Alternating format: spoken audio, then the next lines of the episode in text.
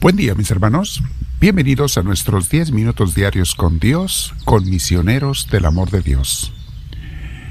Nos preparamos para este momento que es un privilegio de las personas de fe, de las personas que empiezan o han aceptado a Dios en sus vidas. Dios nos da este privilegio de pasar tiempo con Él. Y claro, es una oferta que Dios le hace a todos los seres humanos, pero tristemente sabemos que mucha gente no acepta esta invitación del Señor. Bueno, tú y yo le damos gracias a Dios que nos haya concedido esta invitación y también al Espíritu Santo que nos haya movido para aceptarlo.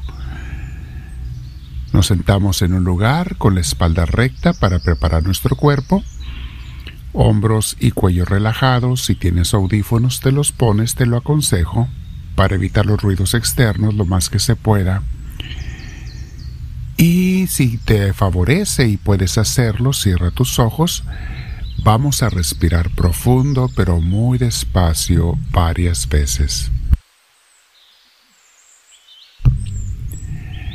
Dile gracias Señor en tu corazón por esta invitación, pero te pido Espíritu Divino que tú seas quien me mueva, quien me inspire, quien me lleve y también quien todo el día me diga lo que tengo que hacer Inspírame porque, sabes, Espíritu de Dios, te quiero obedecer.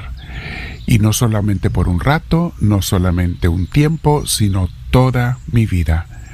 Enséñame, fortaléceme, también purifícame y enderezame donde necesite ser enderezado, enderezada. Te lo pido, Señor. Bendito seas. Gracias, mi Dios. Mis hermanos, hoy en nuestra mini clase de crecimiento espiritual, vamos a meditar sobre un tema que se llama No debemos meternos en las vidas de los demás. Comienzo antes de entrar directamente en este punto con otra frase que tiene nuestro libro Imitación de Cristo, que dice así, Al que está caminando con Dios, no le molesta el trabajo, ni los quehaceres diarios, sino que así como suceden y se necesitan las cosas, se acomoda a ellas. O sea, mis hermanos, uno con amor a Dios y al prójimo debe hacer lo que es nuestro trabajo y responsabilidades. Si sabemos que lo tenemos que hacer, ¿para qué renegar? Y cuando lo hacemos con amor a Dios y al prójimo las cosas, por mejorar todo a nuestro alrededor y servir a Dios, de esa manera la vida se nos hace mucho más llevadera y pacífica. Yo siento compasión por los que han decidido andar renegando de sus quehaceres todos los días a veces, porque solos se hacen su vida más pesada. Me dan tristeza estas pobres personas. Mis hermanos, el que está interiormente bien dispuesto y ordenado, no anda ocupado de los hechos o personas famosas o de cosas perversas de los hombres. Porque una persona que anda metiéndose en las vidas ajenas es una persona que tiene su propia vida desbalanceada, desequilibrada y fuera del camino de Dios. En lenguaje moderno, mis hermanos, la persona equilibrada y sana no se anda preocupando por enterarse de las vidas de los artistas o personas famosas mucho menos de las vidas de sus vecinos, familiares o amigos, a no ser que sea siempre para ayudarlos en todo lo que tú puedas hacer. Pero entonces no lo andarás comentando con la gente, sino que simplemente harás todo lo que esté de tu parte para ayudar a las gentes que tienen problemas y necesidad.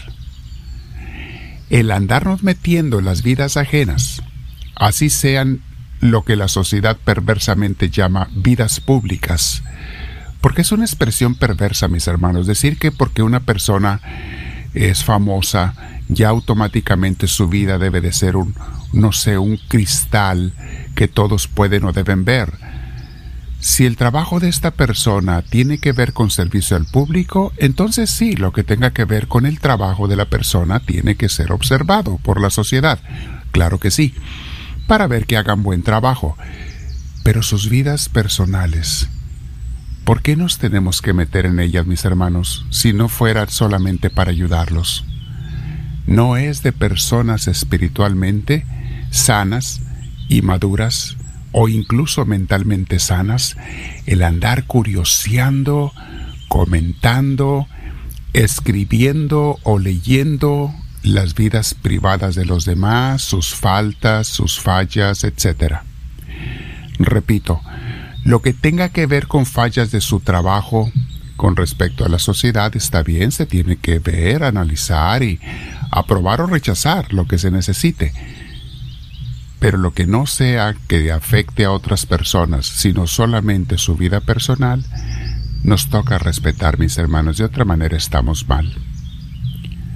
Si tú te pones a ver, hay revistas o lugares en Internet y redes sociales donde solamente se habla de las vidas de otras personas y muchas veces se mencionan lo que ellos consideran como sus defectos, problemas personales, y para criticarlos o curiosearlos o crear esos llamados escándalos cómo le encantan a estas personas, a estos promotores, porque así venden mucha, mucha noticia, crear o llamar o hacer escándalos. Mi hermano, si algo de verdad te escandaliza, ¿por qué lo estás viendo u oyendo si te escandaliza?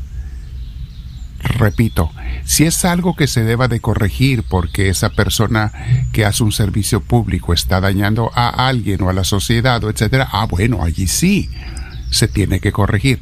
Pero si son cosas de vida personal que no tienen que ver más que con ella, con él mismo, ¿por qué no respetamos? ¿O acaso hay uno que esté libre de pecado para que aviente la primera piedra? Tanto los que escriben estas cosas como los que están ávidos de verlas, tienen un vacío espiritual muy grande, el cual están llenando de cosas sucias en vez de limpiarlo y llenarlo de Dios. En otras palabras, mis hermanos, cuando veamos las vidas de otros o nos enteremos, lo que vayamos a hacer, que sea para ayudar, nunca para criticar, curiosear, etc y si no puedes ayudar a alguien, mejor retírate y ora de lejos por esas personas.